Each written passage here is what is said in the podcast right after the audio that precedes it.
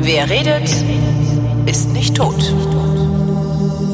Willkommen zum Geschichtsunterricht der Koproduktion von Vrindt und DLF Nova und zugeschaltet aus Köln ist, ich bin nicht in Köln, äh, Matthias von Hellfeld. Sonst müssten wir Ja. nicht zuschalten. Ja, das äh, ist ja schön. Und in diesem speziellen Falle dem Thema und der Jahreszeit angepasst mit kaiserlichem Gruße. Äh, weil du Kaiserwetter hast, ich allerdings nicht, ne? Ja, aber es hat ja noch einen zweiten Grund. Das hat ja was mit dem Thema zu tun. Mein Ja, Gott. das, Thema heute. Ja, ich bin es, mein Gehirn ist noch nicht so. Äh, mehr, mehr Kaffee. Mehr Kaffee! Ja, Ach, hier genau. ist niemand, der Kaffee bringt, verdammt. Thema heute, die Reichsgründung. ja. Damit hat das ganze Unheil angefangen, ne? Auch das würde ich so nicht sagen. Das kann man im Hinterhinein, ist ja, habe ich ja schon oft gesagt, wenn du hier mit, ein, mit einer Chipstüte und einem Eimer Bier auf dem Sofa sitzt, kannst du natürlich schon sagen, oh Gott, diese Reichsgründung 1871, eine Katastrophe. Andererseits, wenn du im Jahr 1871, genauer gesagt im Januar desselben Jahres gelebt hättest und ein glühender, wie die Mehrheit, ein glühender Nationalist gewesen wärest, dann hättest du das ganz toll gefunden und du hättest ein kaiserliches Hurra ausgebracht und ähm, hättest dich gefreut, dass den Deutschen endlich das gelungen ist, was vielen anderen europäischen Staaten vorher schon gelungen ist und was ihnen, also den Deutschen, in den zurückliegenden, sagen wir einfach mal 60 Jahren, äh, mit allerlei Ungemach verwehrt worden ist. Und da will ich mal zwei, drei ein paar äh, Daten sozusagen in Erinnerung rufen, weswegen das eben tatsächlich ein wirklich bedeutendes äh, Ereignis ist. Ähm, der Wiener Kongress 1815 beendet die napoleonischen Kriege und die, ähm, ich sag mal, französische Hegemonie über Europa. Und auf diesem Wiener Kongress sind die Deutschen nicht beteiligt. Das heißt, die haben keine äh, Delegation. Die Österreicher sind dabei und die Preußen. Da hätte es ja auch schlecht irgendwie 300 Leute dann. Äh, äh, Ja, das ist lassen, ne? richtig, aber man hätte ja auch eine Delegation ähm, einladen können. Die lungerte da in, in Wien auch rum, aber die wurden dann äh, verspottet als Zaunkönige, weil sie eben halt über den Zaun gucken konnten, aber nicht dran beteiligt waren. Ähm, und dieser Wiener Kongress, der beschließt also, ohne dass die Deutschen gefragt wurden oder etwas dazu sagen konnten, den Deutschen Bund der, ich sage jetzt einfach mal vereinfacht, äh, damit das äh, klar ist, ungefähr da äh, gelegen ist, wo wir heute die Bundesrepublik finden. Das ist alles wirklich sehr ungefähr und stimmt nicht ganz, aber dann hat man so eine Vorstellung. Und in diesem Deutschen Bund sind rundherum 40 kleinere und Kleinststaaten und Stadtstaaten äh, vereinigt. Und die haben ein zentrales Entscheidungsorgan, das ist der Bundestag in Frankfurt, unter dem Vorsitz des österreichischen Kaisers, der einen delegiert und dort sozusagen den Vorsitz führen lässt. Und dieser Deutsche Bund gerät in den Jahren nach 1815 in das, was die Historiker den deutsch-deutschen Dualismus nennen, also die Auseinandersetzung zwischen Österreich und Preußen um die Hegemonie eben in Kontinental- oder in Mitteleuropa, dort genau, wo sich dieser Deutsche Bund befindet. So, und dann kann man sich ja vorstellen, dass das eine nicht ganz so einfache Situation war. Die Deutschen hatten also gerade die napoleonische, ähm, ich sag mal, Herrschaft überstanden, in Anführungsstrichen. Am Anfang waren sie ja sehr damit einverstanden, weil damit nämlich auch die Zivilisation, die. Genau, die Errungenschaften, wollte ich sagen, der französischen, Revolu äh, der französischen Revolution nach Deutschland kamen. Auf der anderen Seite war das äh, am Schluss die letzten zwei Jahre schon auch eine Besatzung, weil Napoleon natürlich auch ähm, geostrategische Ziele verfolgte und letzten Endes dann auch gegen Russland marschierte. Das kennen wir alles, will ich jetzt nicht nochmal im Einzelnen wiederholen, aber die Deutschen waren jetzt sozusagen von dieser Besatzung befreit und es gibt sehr viele Intellektuelle zu dieser Zeit. Ernst Moritz Arndt ist einer, ähm, die also feststellen, dass diese Besatzung durch die Franzosen den deutschen Staatsgedanken sozusagen nach vorne gebracht hat. Und tatsächlich kann man feststellen, dass ab 1915, 16, 17, so um den Dreh herum, äh, Dinge anfangen, sich in diese Richtung zu entwickeln. Und ähm, ich sage mal zwei Beispiele. 1817 findet das Wartburgfest statt aus Anlass des 300. Jahrestages der Veröffentlichung der Thesen von Martin Luther. Das war jetzt aber nicht nur so eine religiöse Einkehr, sondern da wurde kräftig getrunken. und ähm, es wurden eben auch nationale Parolen gedroschen und Einheit des deutschen Staates gefordert und Dinge gesagt, die denjenigen, die dann nach den napoleonischen Kriegen Europa restaurieren wollten, in der sogenannten Restauration, also Wiederherstellung des Zustandes von vor 1789, Das war denen natürlich ein Dorn im Auge. Insofern fing die sofort an, diese Bewegung zu unterdrücken. Es beginnen die Demagogenverfolgungen. Demagogenverfolgung. Also, so hieß das. Das ist eine Rasterfahndung im Grunde ja. genommen. Und äh, da waren also E.T.A. Hoffmann von betroffen, Turnvater Jahn. Die saßen alle fein im Knast. Mhm und äh, waren sozusagen angeklagt des nationalen Aufstandes. Und um es nochmal so, wir haben das ja schon öfters mal gesagt, man darf das nicht mit unserem heutigen Begriff von Nationalismus verwechseln. Das war ähm, nicht äh, revanchistisch, das war nicht das, was wir sozusagen heute jedenfalls vielfach mit diesem Begriff assoziieren und schon gar nicht nationalsozialistisch. Das hat ja. damit wirklich überhaupt nichts zu tun, sondern es war einfach der Wunsch, einen eigenen Staat zu haben und das war dadurch eben auch begründet, dass beispielsweise 1830 so etwas in Griechenland stattgefunden hat Kurz danach, 1832 in Belgien, dort wurde eine konstitutionelle Monarchie angerufen, ausgerufen, also eine Monarchie, die an Verfassung, an Parlament und an Gesetze gebunden ist mhm. und eben nicht willkürlich herrschen konnte. Und genau das wollte man eben in Deutschland auch man war ja nicht, also muss man sich ja vorstellen, aus der Geschichte heraus, das begann irgendwann im Mittelalter mit 350 eigenständigen Völkerrechtssubjekten nach dem Westfälischen äh, Frieden. Das muss man sich mal vorstellen, auf deutschem Boden 350 Völker.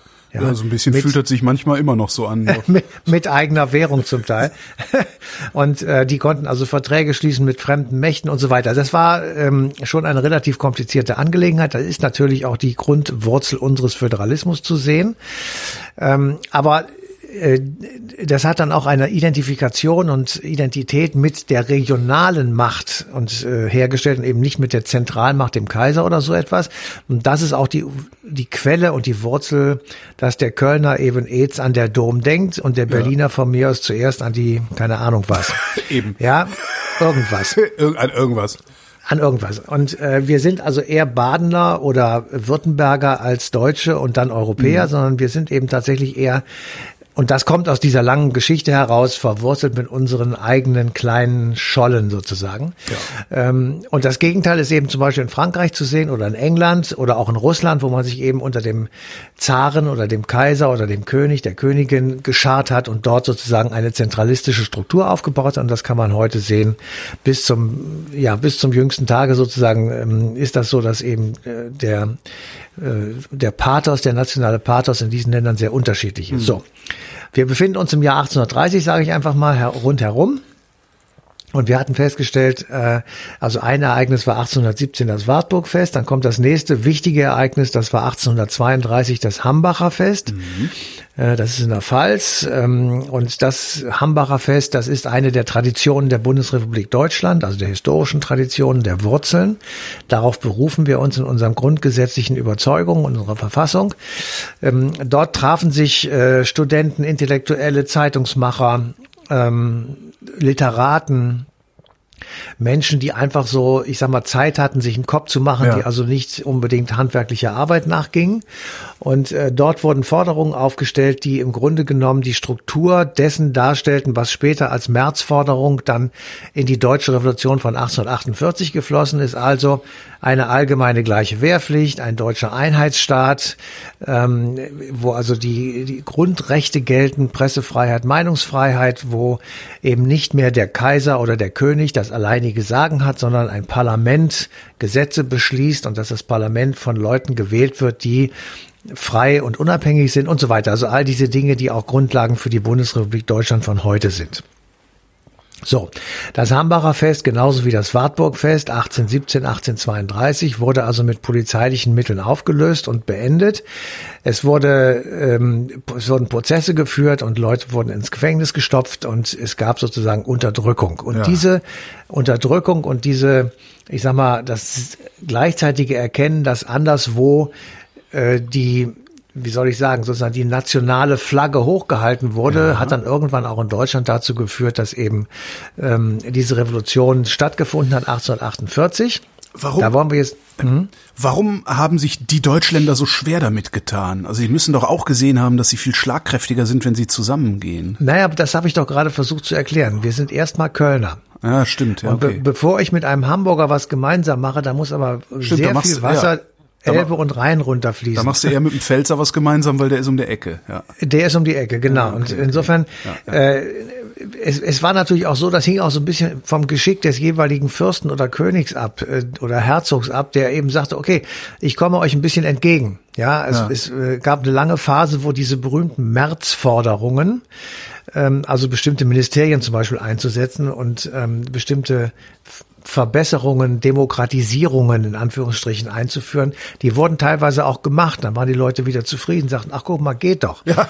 Und irgendwann, irgendwann ist das dann sozusagen umgekippt und ähm, ist dann zu einer der Funke ist einfach übergesprungen. Das hat man ja oft, dass man so eine lange Sache, das gärt einfach eine ganze Weile lang. Wir haben das zuletzt gesehen in der DDR. Man sieht es ähm, zum Beispiel auch in Amerika, da gärt es unter der Oberfläche schon seit langem und das bricht jetzt richtig heraus. Das war 19, äh, 1848 eben auch so. Und ohne jetzt auf die deutsche Revolution im Einzelnen einzugehen, vielleicht nur zwei Sätze, warum sie letztendlich gescheitert ist. Das eine war, man konnte sich eben nicht einigen darauf, wer eigentlich dazugehören sollte zu diesem zu gründenden Deutschen Reich. Und das ist wirklich eine schwierige Frage gewesen, die tatsächlich unlösbar war. Wir hatten Preußen, Ja. Österreich, das war zum Moment, Preußen, das war nur zum Teil im Deutschen Bund, weil der Ostteil, also Ostpreußen zum Beispiel nicht dazugehörte, war aber mitentscheidend sozusagen als Teil dieses Deutschen Bundes beim Bundestag. Das gleiche galt für Österreich. Österreich war auch nur zu einem Teil, nämlich zu dem deutschen Teil im Deutschen Bund, hatte den Vorsitz also bei einer Pattsituation war die österreichische Stimme die entscheidende. Gleichzeitig lebten aber in diesem österreichischen Staat, der noch nicht Österreich-Ungarn hieß, das war erst 1867. Oho. Wie hieß er denn äh, da? Lebten Österreich, oder wie? Österreich. Ah, okay.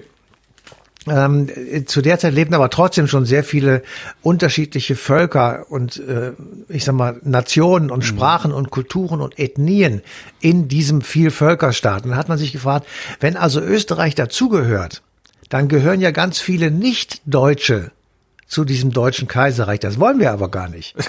Also muss Österreich geteilt werden, wenn wir das machen mit Österreich. Dann müsste der deutsche Teil Österreichs in, den, in das deutsche Kaiserreich und der Rest ist halt irgendwie, ja, scheißegal. Da kann, man kann sich ja, ahnen, man kann ahnen, was der österreichische Kaiser sagt, Franz Josef I., es kam ein brummeliges Nein. Ja. So, das gleiche galt für Preußen. Man kann sich vorstellen, was der preußische König Friedrich Wilhelm gesagt hat, ein, kam ein brummeliges Nein. Das heißt, die sind daran gescheitert, dass sie sich eben nicht entscheiden konnten für äh, eine Lösung, die nur auf den Deutschen Bund bezogen wäre, ohne Österreich und ohne Preußen, weil das auch schwachsinnig gewesen wäre, weil dieses kleine Klümpchen dann von den beiden großen deutschen Nationen, nämlich Österreich und Preußen, zerdrückt worden wäre. Die hätten, hätten darum Krieg geführt. Also hat man sich am Schluss entschieden, ohne Österreich mit Preußen. Dann sind die nach Berlin gefahren und haben dem preußischen König die Krone angetragen und der hat dann gesagt, ihr habt wohl einen Vogel, der hat das ein bisschen freundlicher ausgedrückt, aber so gemeint, ihr habt wohl einen Vogel, das ist die Hundekette der Revolution. Ähm, und ein Sohn von 37 oder 50 oder 100 Fürsten, Königen und Kaisern würde sich also auf gar keinen Fall dieser Schmach, nee, Kaiser hatten sie ja nicht, nur Könige, also würde sich auf gar keinen Fall dieser Schmach hingeben und er lehnt das also brüsk ab, Ja. Ähm, zumal es auch nicht von Gottes Gnaden sei, dieses Kaisertum, sondern eben vom Volk. Und das war so missachtend äh, von diesen Idioten, die da auf der Straße Pöbel, rumspringen. Das Pöbel. Das ist- Damit war die Revolution Ich finde es immer wieder so faszinierend, dass das gerade mal 150 Jahre her ist und so Ja. völlig fremde Denkwelten schon sind, in denen das passiert ist. Ja, das äh, jedenfalls bei dir und mir, aber es gibt immer noch Leute, die das vermutlich so denken. Stimmt. Das lassen wir jetzt mal außen vor. Also jedenfalls die die deutsche Revolution äh, scheitert eben, weil der preußische König diese Kaiserwürde ablehnt, weil es das Halsband der Revolution ist und das würde er also auf gar keinen Fall sich umlegen. So und damit ist das Ganze entmachtet. Das hat überhaupt keinen Sinn. Es dauert ein paar Wochen noch, dann ist diese ganze Parlamentsgeschichte in Frankfurt, die muss dann nach Stuttgart verlagert werden. Letztendlich wird sie in Rastatt, ähm, also bei Karlsruhe da unten äh, zerschlagen von den württembergischen Truppen. Und die Leute müssen fliehen, viele fliehen nach Amerika. Äh, Karl Schurz ist zum Beispiel einer, der wird dann später amerikanischer Innenminister. Ähm, es gibt also eine, eine Auswanderungswelle äh, der Revolutionäre von 1848 und damit ist auch für die, für absehbare Zeit sozusagen die Vorstellung gescheitert, dass das Volk von unten durch eine gemeinsame Bewegung einen Nationalstaat gründen könnte weil eben die europäischen Großmächte dagegen waren, weil sie jede Art von Revolution seit 1815 brüsk ablehnen. Und du musst dir vorstellen, wenn man sich die europäische Landkarte des 19. Jahrhunderts vorstellt, dann hast du fünf Schwergewichte, sage ich mal, in Europa. Du hast Russland und Preußen auf der östlichen Seite, du hast im Süden äh, Österreich, äh, dann später Österreich-Ungarn und hast im Westen Frankreich und im Norden obendrauf Großbritannien oder England. Mhm. So, und diese fünf Großen hatten kein besonders großes Interesse daran, dass jetzt in der Mitte ein sechster Großer entsteht, nämlich ein deutsches Kaiserreich. Weil mit dem hätten sich dann die Fründe teilen müssen. Mhm. Also nicht durch fünf dann, sondern durch sechs. Und äh, da muss man sich schon klar machen, dass das nicht so unbedingt im Sinne des Erfinders der jeweils fünf Großmächte war. Ob die jetzt sofort mit einem Krieg geantwortet hätten oder ob sie das anders gemacht hätten, das sei dahingestellt. Aber jedenfalls hätten sie es zumindest nicht ganz so toll gefunden. Und dieser Gedanke, dass das schwierig ist, sozusagen ein deutsches Kaiserreich, also einen deutschen Nationalstaat inmitten Europas zu gründen. Dieser Gedanke war tatsächlich auch in der Gedankenwelt eines Otto von Bismarcks vorhanden, mhm. der nachdem die Revolution 1849 zu Ende ist und gescheitert ist, einen relativ steilen Aufstieg, äh, ich sag mal, in der preußischen ähm, Administration und Politik nimmt. Er ist äh, sehr schnell bekannt als jemand, der also äh, sehr prominent und sehr stark und sehr laut seine Meinung vertritt. Er ist ein konservativer Hardliner, der also am liebsten mit der Mistforke die Leute aus dem Parlament vertrieben hätte, der äh, ein, ein richtiger Antiparlamentarier zunächst einmal ist und der also in, in der preußischen Nomenklatura relativ bald aufsteigt. Ähm wie muss ich, wie muss ich mir die, die Funktion von so jemandem wie Bismarck vorstellen? Also da, es gibt den König und es gibt Bismarck, der ist, der war, was war der? Reich Moment, Moment, so weit ist er noch nicht. Er ist jetzt, okay. ich wollte kurz, erklären, kurz erklären, er ist noch vor 1860 ungefähr. Mhm. Also, in den zehn Jahren nach dem Ende der Revolution macht er so eine politische Karriere und er kommt aber nicht richtig hoch, weil der König, der preußische König, ist ähm, ein auch ein sehr komplizierter Mensch und er hat irgendwie so eine gewisse Abneigung äh, gegen ihn. Er schickt ihn erstmal weg, der soll mal ein bisschen was lernen und sich mal in diplomatischen Geflogenheiten üben. Der wird dann irgendwann Botschafter in Frankreich, also hockt in Paris und wird dort 1861 oder 62 zurückgeholt und zwar auf Betreiben des Reichs, äh, des preußischen Kriegsministers von Rohn. Mhm. So, die beiden kennen sich, Bismarck und Rohn kennen sich und der Rohn flüstert dem preußischen König ein, pass mal auf, ähm, wir müssen den zurückholen, das ist ein guter Mann, weil das äh, Problem war, in Preußen herrschte ein Verfassungskonflikt. Es gab schon ein Parlament, in dem saßen auch Parteivertreter und die waren gegen einen bestimmten Heereshaushalt, den der König aber unbedingt haben wollte. Mhm zur Finanzierung eines stehenden Heeres und allerlei anderer Dinge. Und der König hat gesagt, ihr könnt mich mal kreuzweise, ich mache das trotzdem. Ja, und daraufhin hat das Parlament gesagt, das geht so nicht, du, du, du darfst das nicht. Und hat er gesagt, das ist mir egal. Und hat einfach äh, das weitergemacht. Und dann hat, er, hat ihm Rohn eingeflüstert, derjenige, der das zerschlagen könnte, diesen Konflikt, das könnte Bismarck sein. Also wenn du den zum Ministerpräsidenten machst, dann wird er mit den Abgeordneten im preußischen Landtag schon entsprechend Schlitten fahren, damit äh, sozusagen. Der nimmt die dann an die Kandare. Der, der, ja, genau, damit dieser Konflikt aufgelöst wird. Ja. So, er holt den Bismarck zurück, macht ihn zum Ministerpräsidenten. Bismarck äh, lässt sich das Problem erklären und stellt die entscheidende Frage, nach welchem Gesetz wird so etwas geregelt? Und dann hat ihm, sagt ihm einer nach gar keinem, da gibt's kein Gesetz für. Dann hat er gesagt, na dann ist ja alles gut. Und hat es einfach weitergemacht. und, und diese, diese, ich sag mal, okay. Parlament, parlamentarische Härte, Cleverness, ja, ja, die war durchaus beeindruckend. Und ähm, er hatte auch schon einen sehr starken Ruf, einen Hardliner-Ruf. Und äh, er kommt also ganz schnell auf die Idee, und das kann man in seinen Memoiren sehr schön nachlesen. Und jetzt kommen wir auch allmählich zu dem eigentlichen Thema dieser Sendung.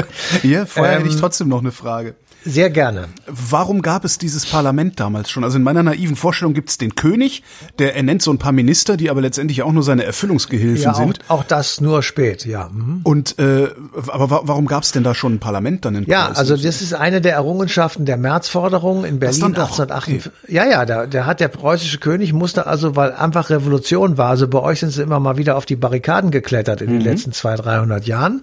Und einmal eben 1848 vor dieser Revolution Revolution oder vor dem, was man deutsche Revolution nennt, ähm, gab es sogar eine Schießerei in Berlin. Da wusste man nicht so genau, wie das überhaupt entstanden ist, weil auf einmal fiel ein Schuss mhm. und dann sind alle nervös geworden und es begann eine Schießerei. Aber der Schuss selber, der war gar nicht, das war gar nicht klar, wer den abgegeben hat und warum überhaupt. Der hat sich möglicherweise versehentlich gelöst. So, und dann sind die also alle ins Chaos gestolpert und der König musste anschließend erklären, gut, es gibt jetzt also Parlament, ihr kriegt okay. auch bestimmte Rechte und so weiter und so fort. Und das war der preußische Landtag. Der war, ich sag mal, ein Vorparlament. Das ja, war jetzt ja, noch ja. nicht so wie, wie bei uns heute, aber es waren immerhin, es gab da Leute, die saßen da die hatten auch gewisse Rechte und äh, sie wollten halt versuchen, diese Rechte durchzusetzen. Und es gab schon die Liberalen und es gab also schon äh, bestimmte Teile sozusagen, die, in der Zeit, von der wir jetzt reden, gründet Ferdinand Lassalle die Arbeiterbewegung, also die SPD im Grunde genommen. Also es beginnt allmählich so ein bisschen der Parlamentarismus. So. Und äh, dadurch, dass eben Bismarck diese harte Linie gefahren ist, sind die jetzt alle so ein bisschen beeindruckt und ähm, sagen also, das ist die letzte Patrone des deutschen Konservatismus. Aber diese letzte Patrone hatte noch sehr viel ähm, im Köcher, weil er nämlich mit dem Blick auf die Landkarte gesehen hat, äh, wir müssen den Konflikt mit Österreich lösen. Weil beide sind zu groß, das war so seine Metapher. Mhm und brauchen zu viel Luft und nehmen dem anderen die Luft zum Atmen weg. Und ähm, er hat dann äh, relativ zielstrebig ähm, Aufrüstung betrieben und er hat äh, äh, insgesamt, also bis zur deutschen, äh, bis zur deutschen Reichsgründung 1871 drei Kriege geführt. Der erste war gegen Dänemark, da ging es um Schleswig-Holstein und um die Frage, ob die nun zusammenbleiben können oder nicht. Ähm, geht zurück auf den Vertrag von Riepen 1300 äh, Schlag mich tot, ob ewig ungedeilt und äh, also das war so einer der Ur Ursachen dafür. Und der zweite Krieg war gegen Österreich, ähm, weil er sagte, wir brauchen eine, ich sag mal, eine Flurbereinigung in Kontinentaleuropa, äh, damit ich als preußischer Ministerpräsident das tun kann, was ich eigentlich will, nämlich Preußen sozusagen über ganz Deutschland zu stülpen, also über diese Konstruktion des Deutschen Bundes, der 1815 ins Leben gerufen wurde bei der, beim Wiener Kongress. Den möchten wir jetzt nicht mehr uns sozusagen mit Österreich teilen, sondern wir mhm. möchten ihn zu einem Kaiserreich verbinden und zwar unter preußischer Signatur. Man hätte ja auch sagen können, die Preußen und die Österreicher einigen sich irgendwie und sie gründen gemeinsam so ein Kaiserreich. Hätte man ja vielleicht auch machen können. Aber an wem wäre das gescheitert? Eher an den Österreichern oder eher an den Preußen? Wenn nee, an den Preußen in diesem Falle. Also die Österreicher sind gar nicht gefragt worden. Also die Österreicher wussten, äh, dass äh, sozusagen dieser Konflikt auf sie zukommt und ähm, man war, es war klar, dass äh, die Österreicher die Unterstützung der süddeutschen Staaten eher haben würden mhm. und dass die Preußen eher die norddeutschen Staaten um sich herum haben würden. Und ähm, es ist jetzt eine lange Geschichte, das will ich okay. jetzt nicht im Einzelnen sagen, warum die Preußen den, den Österreich-Preußischen äh, Krieg gewonnen haben. Machen wir eine eigene ähm, Sendung irgendwann mal. Es ist eine eigene Sendung, das war die Schlacht bei Königgrätz, die entscheidende. Dort beginnt die Karriere eines gewissen Paul von Hindenburg, der war damals Kadett und äh, wird dann letztendlich erster Reichspräsident, äh, zweiter Reichspräsident der Weimarer Republik ähm, und intronisiert Hitler. Also die, die Karriere von diesem Mann beginnt 1866 in der Schlacht von Königgrätz. Die Preußen gewinnen diese Schlacht. Ähm, Österreich wird aus Deutschland zurückgedrängt ähm, und verlagert sich als dann als eine äh, südosteuropäische Großmacht. Und im Zuge dieser Veränderung wird 1867 eine Doppelmonarchie gegründet, um die Ansprüche und Forderungen der Ungarn, die eine große Minorität in Österreich stellten, sozusagen Verfassungsrang zu geben. Mhm. Und dadurch wurde eine kaiserlich-königliche Doppelmonarchie ähm, ausgerufen und die Ungarn bekamen mehr Autonomierechte innerhalb dieses Vielvölkerstaates. Insofern äh, ist das ähm, nicht jetzt einfach nur, wie es ja auch genannt wurde, eine Abwehr, ein, ein Bollwerk gegen äh, die Osmanen, die also ständig und dreie ähm, die gleichen Route wie heute nehmen, äh, die Flüchtlinge, die sie heute nehmen, äh, sozusagen nach Europa kommen wollten, dass man also mit Österreich-Ungarn so eine ganz starke Großmacht da hatte, die das zu, versucht zu verhindern, sondern es war eben auch der Versuch, dieses Vielvölkerreich zusammenzuhalten, dadurch, dass man Ungarn ähm, ein eigenes Parlament gegeben hat, eine eigene Autonomie. Und das Gleiche im Übrigen wollte auch der ähm, 1908, äh, 1914 ermordete Thronfolger in Sarajevo, der ähm, Mord, der wollte den dritten, das dritte Standbein dieser Doppelmonarchie aufmachen, nämlich für die Slawen. Mhm. Und äh, dann hätte man eine Trippelmonarchie gegründet und ähm, es war ist so ein bisschen ein äh, wirklich eine ja eine Randnotiz der Geschichte, dass eben ähm, aus dieser Ecke genau seine Attentäter kamen. Also, ja. aber das ist noch ein anderes Thema. Gut. Also die Schlacht wird gewonnen, äh, 1866, und der Bismarck sagt, okay, was mache ich jetzt?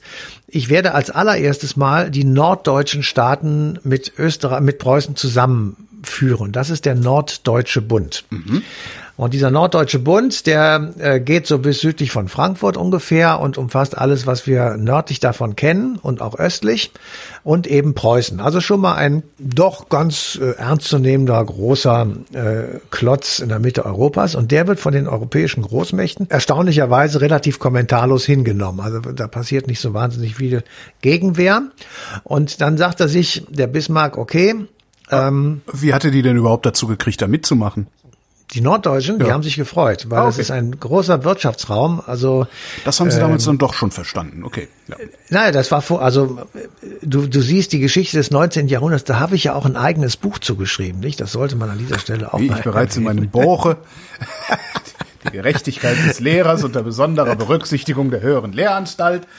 Genau, festgestellt habe, ähm, also es gab schon seit 1834 eine Zollunion und diese Zollunion war sowas wie ein europäischer Binnenmarkt und funktionierte auch genauso und hat auch den gleichen Boom ausgelöst.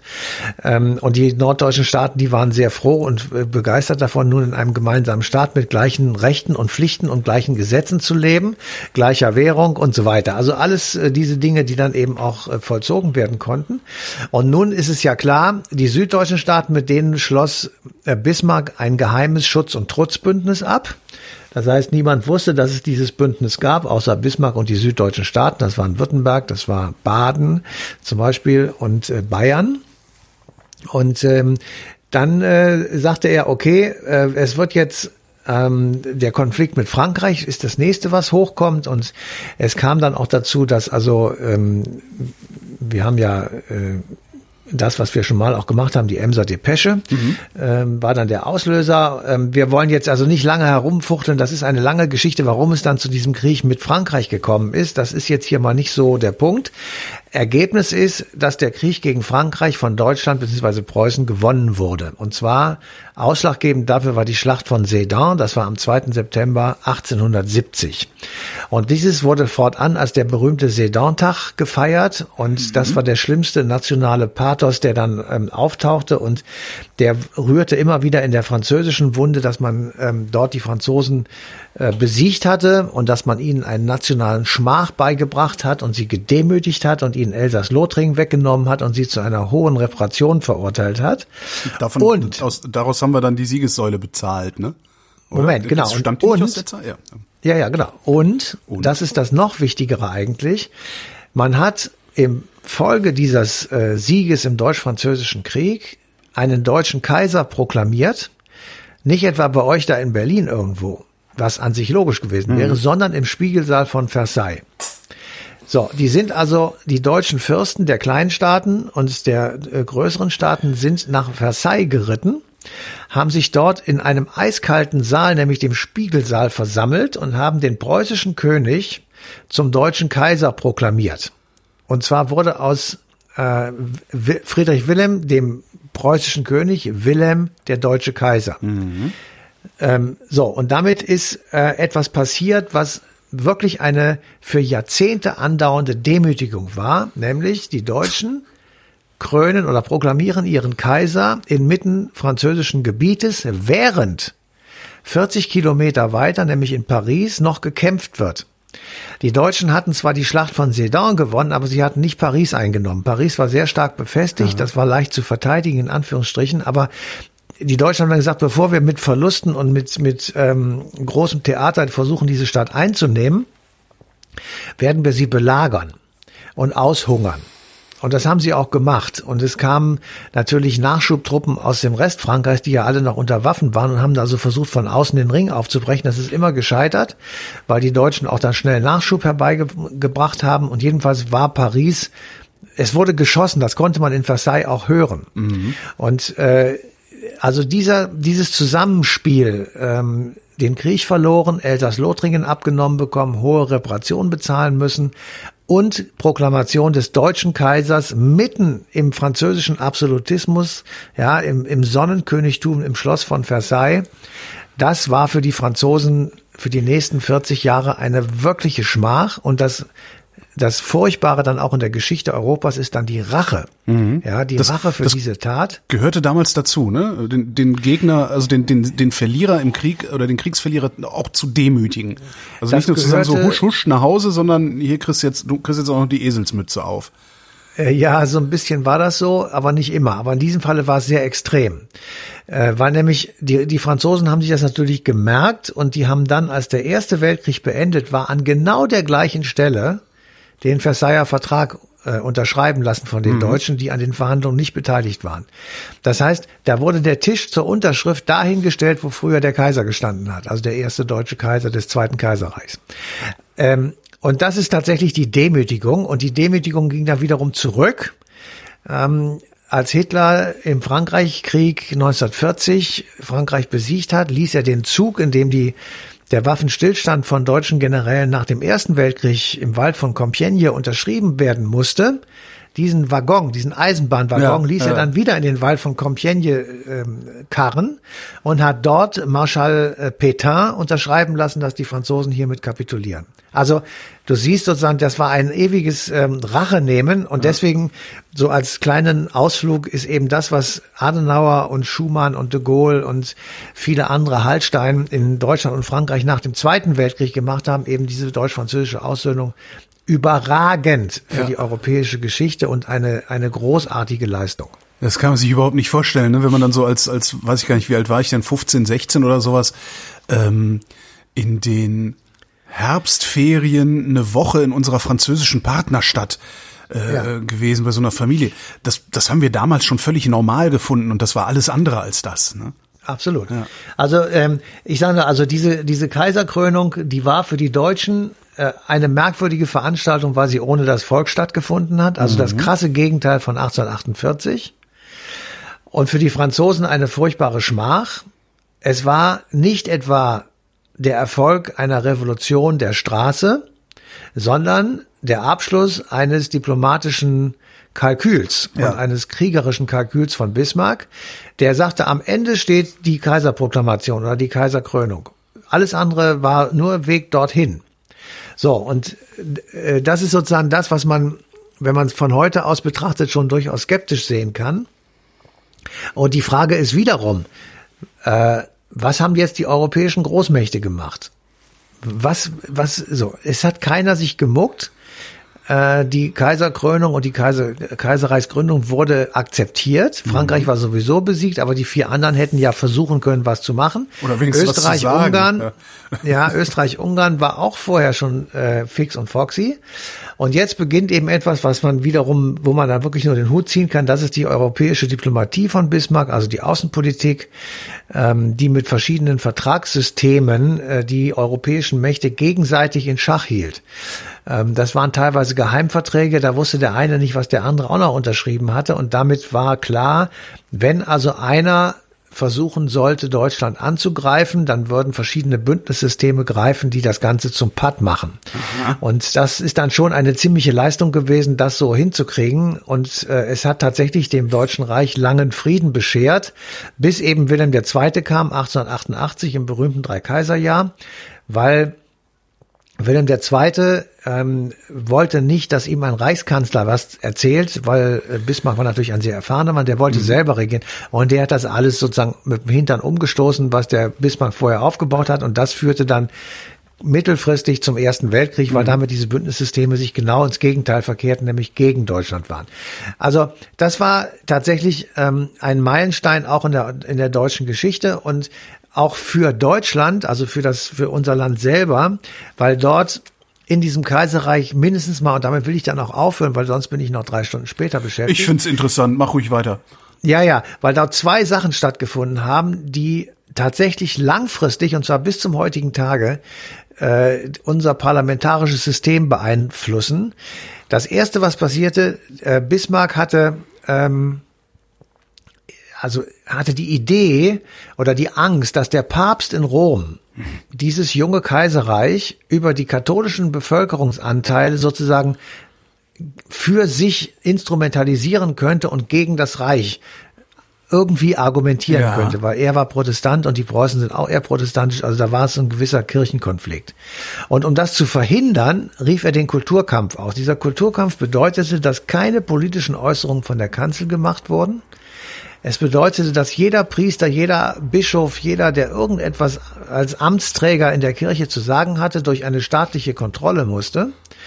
Und es wurden Gelder und Subventionen gestrichen. Das heißt, Wow. die Kirche wurde, wurde an die Kandare genommen, und zwar heftig. Und während das passierte, wurde das Zentrum, also die Partei Das Zentrum, eine katholische Partei, stärkste Kraft im Reichstag. Und das war natürlich etwas, was Bismarck überhaupt nicht wollte. Also sagte er, okay, nach acht Jahren, also dieser Kulturkampf, der ging bis äh, 1878, hörte er damit auf und sagte, okay, wir müssen uns jetzt äh, wieder vereinigen, weil wir haben einen anderen Gegner. Und dieser andere Gegner war die SPD Die Sozialdemokraten. die, ich wollte gerade sagen, die Sozialdemokraten, die, äh, die, die gab es seit 1863, Ja. seit der Gründung durch Ferdinand Lassalle, der Allgemeine Deutsche Arbeiterverband. Und die Sozialdemokraten wurden verdächtigt und beschuldigt, ein beziehungsweise sogar zwei Attentate auf den Kaiser verübt zu haben. Hintergrund ist, dass ein verwirrter, ähm, arbeitsloser junger Mann äh, tatsächlich äh, zweimal auf den Kaiser geschossen hat, nämlich 1878 ähm, und äh, ihn dabei leicht verletzt hatte. Also er, es, es war ein Attentat, klar, das, das ist nicht von der Hand zu weisen, aber Das waren halt nicht die Sozialdemokraten, das ist halt, Moment, Moment, Moment. Es war, es war ein, ein Attentat und der Kaiser hat das überlebt. Also Wilhelm I. hat das überlebt. So. Und dann gab es danach, also verschwörungstheoretisch, eine Sitzung, äh, ich hätte beinahe gesagt, des Kriegskabinetts, aber jedenfalls eines Kabinetts, das also darum diskutierte, was man jetzt mit der Sozialdemokratie machen solle, weil man nämlich im Hemdsärmel dieses armen Menschen zwei oder drei Ausweise gefunden hat, die ihn als Mitglied irgendwelcher sozialdemokratischer Untergliederung, ich sag mal Kegelverein und Ja. Skatclub ausgewiesen haben. Und dann hat man gesagt, das war die SPD, die hatte mit diesem Attentat natürlich überhaupt nichts zu tun und es begann die Zeit der sogenannten Sozialistengesetze. Diese Sozialistengesetze dauerten von 1878 bis 1890 und wurden äh, genauso rigide wie gegen die katholische Kirche, jetzt gegen die SPD. Sie durften keine Parteizeitung mehr drucken, es durften keine Versammlungen abgehalten werden. Alle Unterorganisationen waren verboten, alle Gewerkschaften und Vorläufer der Gewerkschaften waren ebenfalls verboten. Aber die SPD durfte weiter an Wahlen teilnehmen, also völlig bekloppt. Und in dieser Zeit die jetzt beginnt. Großer Meister August Bebel, das war der Arbeiter Bismarck, so ein kleiner Mann mit weißem Spitzbart, der also große rhetorische Fähigkeiten hatte und Wilhelm Liebknecht, der Vater von Karl Liebknecht. Und diese beiden agitierten im Deutsch, im, im Reichstag natürlich gegen den Kaiser und gegen Bismarck und gegen die Regierung. Und siehe da, in der Zeit, in der die SPD verboten war und diese Sozialistengesetze durchgeführt wurden, wurde die SPD stärkste Kraft im Deutschen Reichstag. Damit hatte Bismarck eine Betonmehrheit gegen die Konservativen aufgebaut, mit Zentrum und äh, SPD. Also völlig gegenteilige, äh, verquere Situation. Und dieser Zustand läutete sozusagen den Höhepunkt der Sozialdemokratie ein, den kann man so sagen, äh, zwischen, ich sag mal, 1890 bis ähm, ja, 1925 oder sowas, also bis in die Mitte, Anfänge der Weimarer Republik. Mal abgesehen natürlich vom Krieg. Ähm, so, das heißt, äh, beide sind sozusagen die Grundstrukturen werden dort festgelegt. Es gibt einen großen konservativen Block, aus dem im Übrigen nach 1945 die CDU entsteht. Ja. Und es gibt einen großen linken Block. Und der hat, während das alles passiert, was ich gerade gesagt habe, schon genau das äh, Problem, das er heute auch hat, also die SPD, nämlich dieses Zwiebelmuster, dass du dich unentwegt von irgendetwas abschälst. Die SPD hat sich während des Ersten Weltkrieges gespalten in SPD, Mehrheits-SPD und unabhängige SPD, USPD, MSPD. Die einen waren für die Kriegskredite, die anderen waren dagegen. Aus denen, die KPD ist dagegen auch noch. Ne? ist daraus entstanden, wollte ich gerade sagen, also aus denen, die dagegen waren, entstand am 1. Januar 1919 die KPD mit Rosa Luxemburg und Karl Liebknecht, dem Sohn von Wilhelm. Und das Gleiche haben wir nach dem Godesberger Programm von 1959. Da werden die K-Gruppen, also die, die eher kommunistisch organisierten Gruppen in der SPD, vor allem Studenten äh, rausgeschmissen, mhm. weil die einfach äh, zu viel Marktwirtschaft im, im neuen Parteitagspro äh, Parteiprogramm sehen. Die gehen später zu den Grünen, also die K-Gruppen sind mit Basisgründer der Grünen.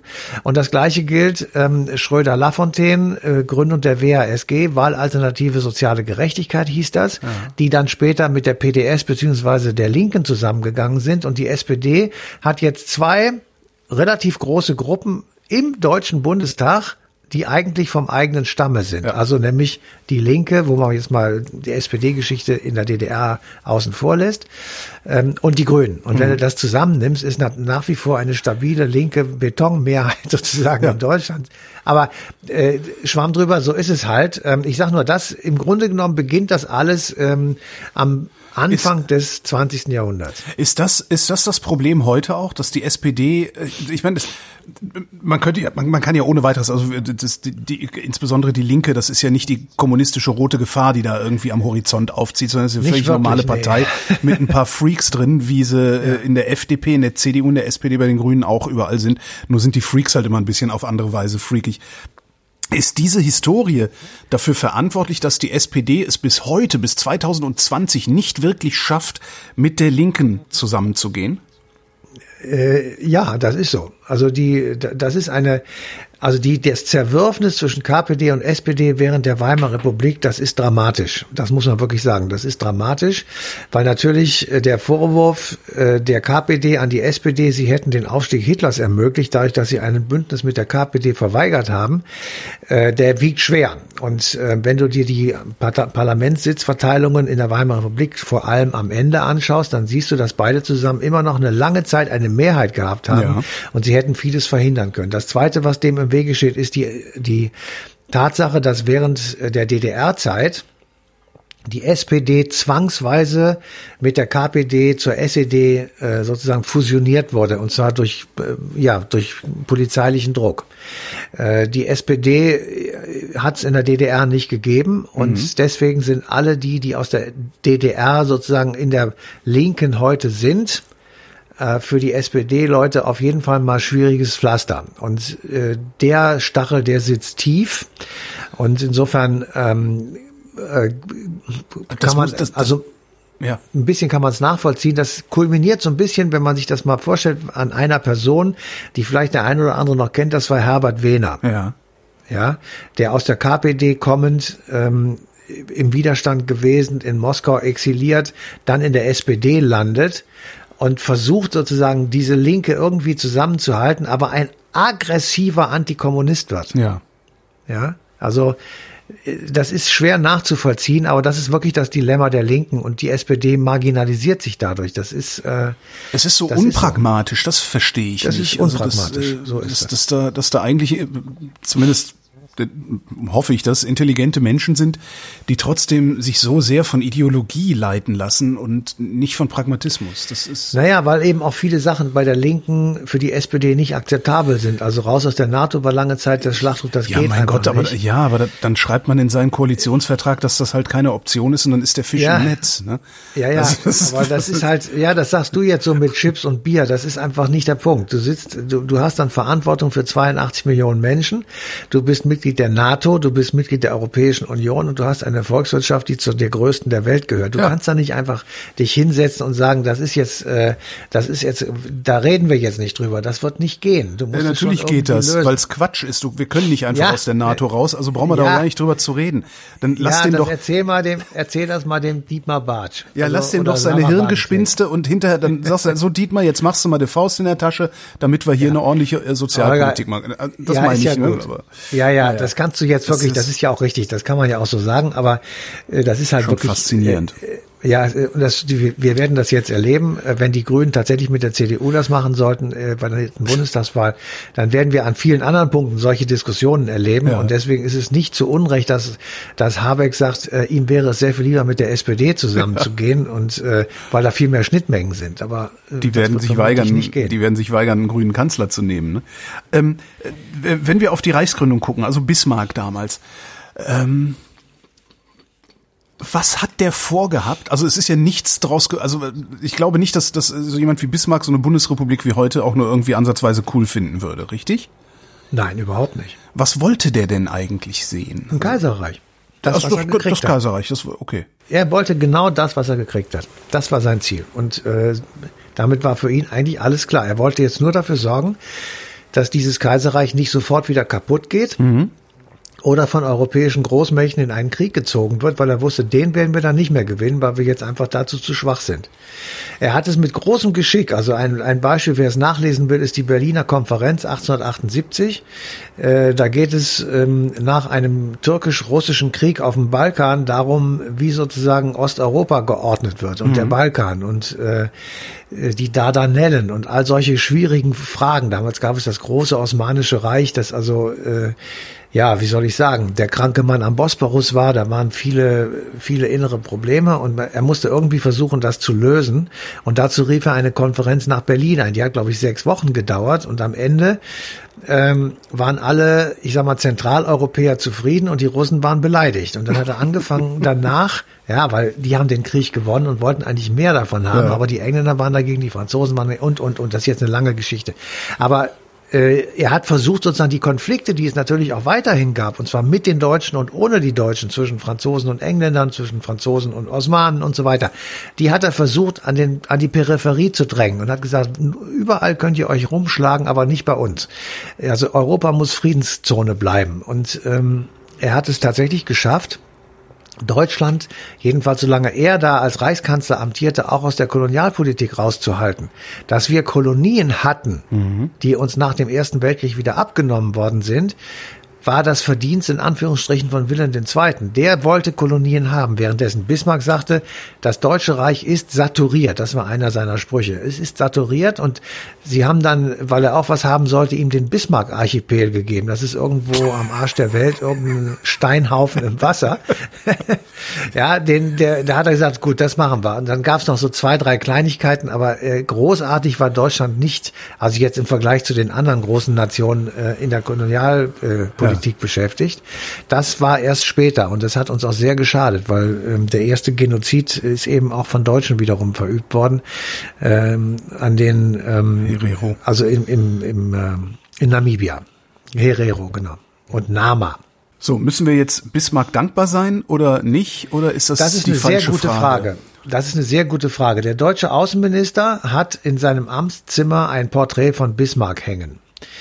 Das kann ich ehrlich gesagt gut verstehen, weil diese Vertragspolitik Kriege verhindert hat. Es hat eine lange Friedensphase gegeben, nämlich zwischen 1870, Deutsch-Französischer Krieg und Beginn des Ersten Weltkrieges. Das ist 44 Jahre, das ist für damalige Verhältnisse relativ, nee, nicht relativ, es war sehr viel. Ja. Und das hat damit zu tun, dass äh, Bismarcks Außenpolitik, solange er sie bestimmt hat, erfolgreich war.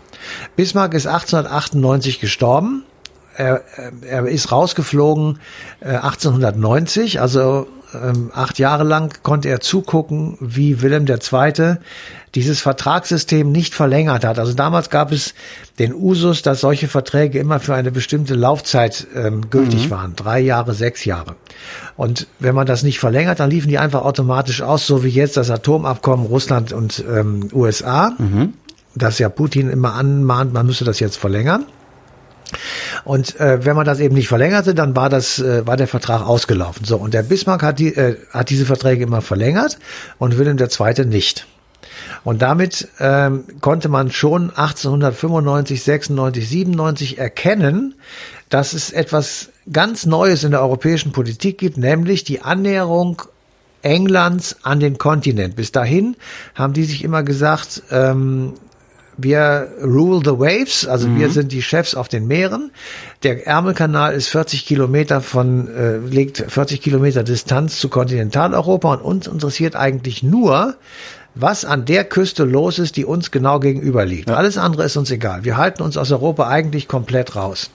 Das ist bei Napoleon hat das nicht geklappt, weil Napoleon eine Kontinentalsperre gegen England verhängt hat, also war England dann involviert.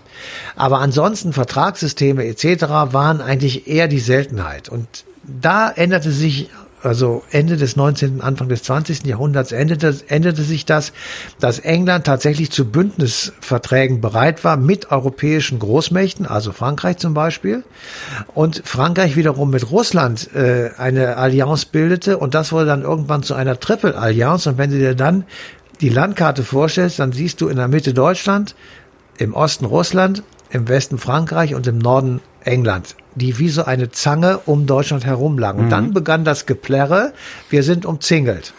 Und dann sagte der Kaiser, wir brauchen eine Flotte, um uns gegen diese ganzen Arschlöcher zu verteidigen. Und dann waren die Engländer beleidigt, weil dann war auf einmal eine Konkurrenzflotte äh, auf dem Kontinent gebaut. Das konnten sie nicht zulassen. Dann wurde verhandelt, dass die Deutschen und die Engländer gemeinsam abrüsten. Das ist gescheitert und dann war der Erste Weltkrieg da.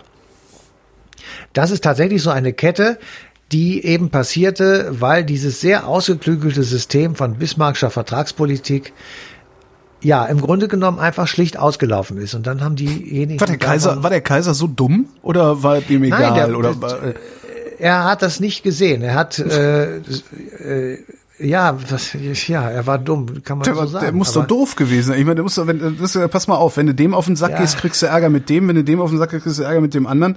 Das Einzige, was hier für, für Ruhe sorgt, ist, keiner geht keinem auf den Sack, also du auch niemandem. So. Ja. Und das kannst du Aber entweder der- nachvollziehen oder du bist halt blöd. Der Kaiser war blöd. Ja, das kann. es, es sprach Holger Klein.